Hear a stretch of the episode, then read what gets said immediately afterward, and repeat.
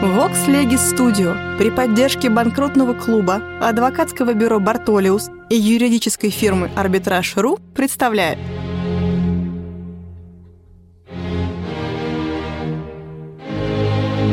Габриэль Феликсович Шершеневич.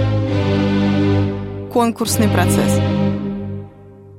Историческое развитие конкурсного законодательства. Параграф 183 Средневековое итальянское право. Читает Дмитрий Вадимович Дождев. Часть первая. Городские статуты.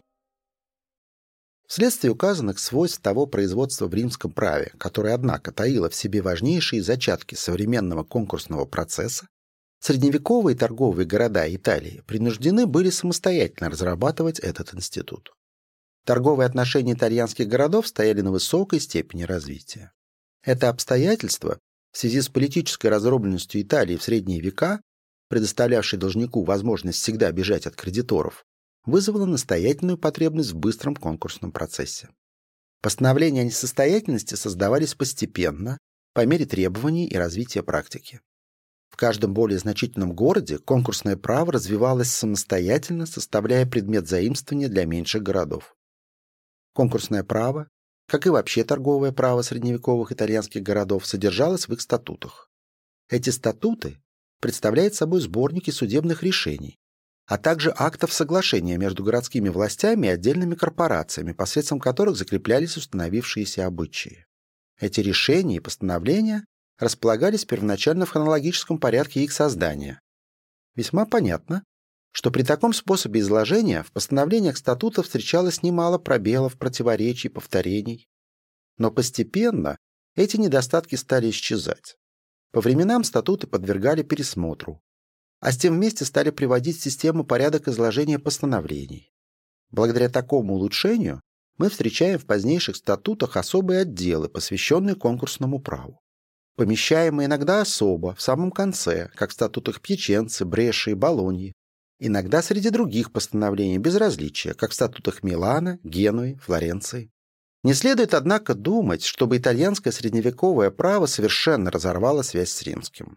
Оно только, как говорит Ренуар, удержалось от слепого подражания римскому праву, но сохранило его предание, ссылалось на его источники, обращалось к глоссам, но в то же время не было недостатка в новых положениях, вызванных развивавшимися потребностями. Конец цитаты. Средневековые коммерциалисты, исследовавшие вопрос о несостоятельности, постоянно обращались к римскому праву и его позднейшим истолкователям. Выражение «средневековые ученые» употребляется нами не в том техническом значении, какое придает историческая наука термину «средневековые», а в смысле в противоположение римским юристам с одной стороны и с другой стороны новейшей юриспруденции, которую нужно считать с XVIII века. Часть вторая. Кто мог быть несостоятельным? Из разнообразных названий, присвоенных несостоятельным статутами, наиболее распространенным было «фуджитиви», что объясняется частым бегством должников от своих кредиторов. Слово «декоктор», редко употребляемое статутами, было наиболее употребительным у средневековых юристов-писателей. «Декоктор», объясняет строка, происходит от слова «декоква», что обозначает постепенное уменьшение имущества должника. По словам Рокко, «decoctores quis substantiam suum consumit, sicut ignis paulatim aquam каквен diminuit». Тот, кто растратил свое состояние, подобно огню, который постепенно выпарил воду. Такое же объяснение дает Скатча, Трактатус de Commerciis. Кроме того, существовало немало и других названий, как чесанти, то есть прекратившие платежи, фаллити или фалентес, то есть не исполнившие обязательства, ротти или банкаротти это выражение происходило от обычая опрокидывать лавку банкира, стоявшую на площади. Банка Ротта. Последние два термина получили общеевропейское распространение. Как эти наименования, так и все конкурсное производство применялись в большинстве городов только купцам и банкирам. Но это скорее был факт, нежели требование права. Конкурсный процесс вызывался требованиями торгового оборота, поэтому в огромном числе случаев он захватывал лиц торгового класса. Только случайно, по исключению, действию его могли подвергнуться лица, не имеющие ничего общего с торговлей. В Венеции и Генуе не существовало различия между городским и купеческим классами. Генуэнсис – Эргомеркатор, говорили в то время, генуэзец значит купец. А потому здесь не существовало такого раздвоения. По отношению к иностранцам постановления статутов представляют разнообразие. Одни подвергали их более строгим мерам, другие приравнивали их к собственным гражданам, наконец, иные отвергали вовсе возможность конкурсного производства над ними. Соответственно, торговому характеру конкурсного производства в большинстве городов делами о несостоятельности заведовали сословные торговые суды, но в некоторых городах создавались особые учреждения для этой цели. Так в Венеции были сопроконсули, в Генуе – магистрато де Ротти.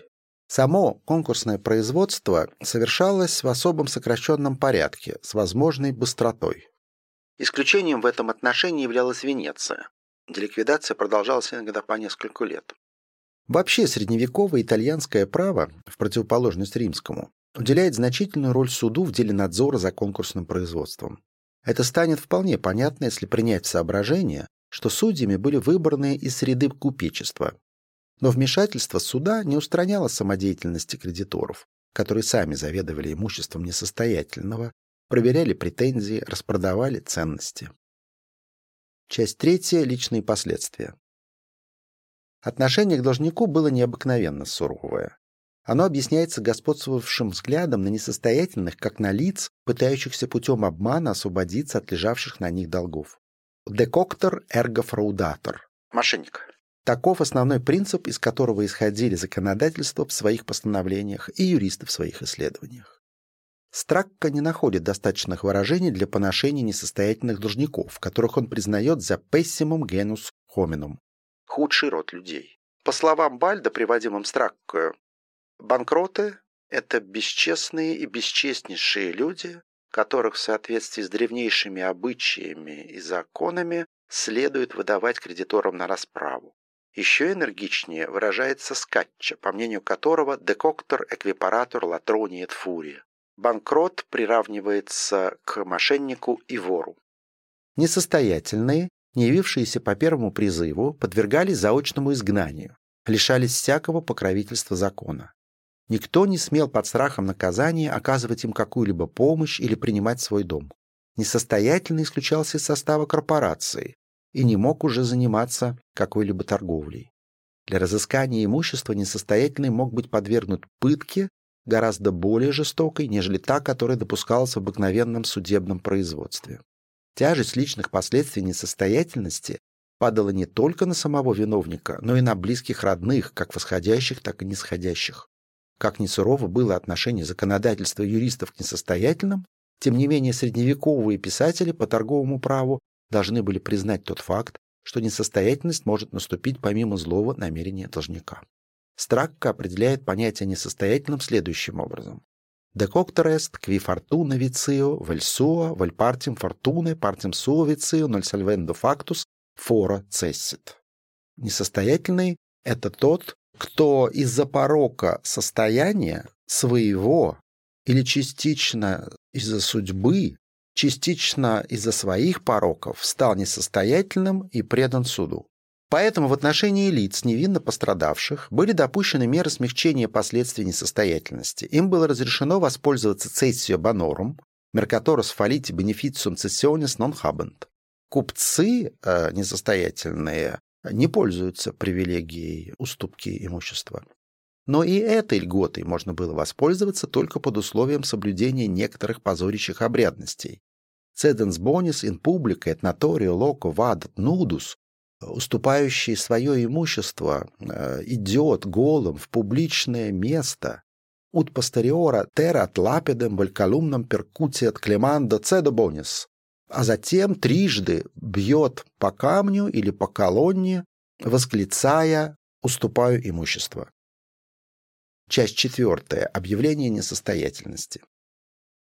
Объявление несостоятельности могло последовать или по собственной инициативе должника, или по требованию кредиторов, или, наконец, по почину самого суда, что, впрочем, встречалось очень редко.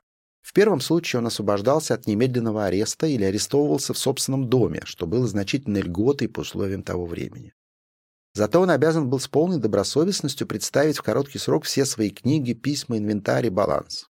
Следует заметить, однако, что далеко не все города допускали такой способ открытия конкурсного производства. Между тем, допущение собственного признания было весьма важно ввиду суровости обращения с должником, несостоятельность которого открывалась по требованию кредиторов. Предъявляя подобное требование, кредиторы обязаны были представить как доказательство своих прав, так и наличность неоплатности или, по крайней мере, признаков ее, установленных в статутах. Такими признаками, например, в Болонии служили безвыходное пребывание должника в собственном доме в течение трех дней, закрытие торгового заведения в течение трех будничных дней без объявления причин. Часть пятая. Формальный порядок производства. Вследствие заявленного требования должник призывался в самый короткий срок. Если он не представлял достаточного обеспечения или вовсе не являлся, то немедленно заключался в тюрьму. По отношению к несостоятельному должнику допускалось задержание во всякое время во всяком месте, даже в местах, пользовавшихся в других случаях правом убежища. Все имущество должника, его торговые книги и корреспонденция подвергались заарестовыванию. По словам Рокко, coctus privatur administrationis orum bonorum que judice intellegitur callata. Несостоятельного лишают управления своим имуществом, которое считается переданным судье. Затем производилось объявление о несостоятельности должника и приглашение его кредиторов.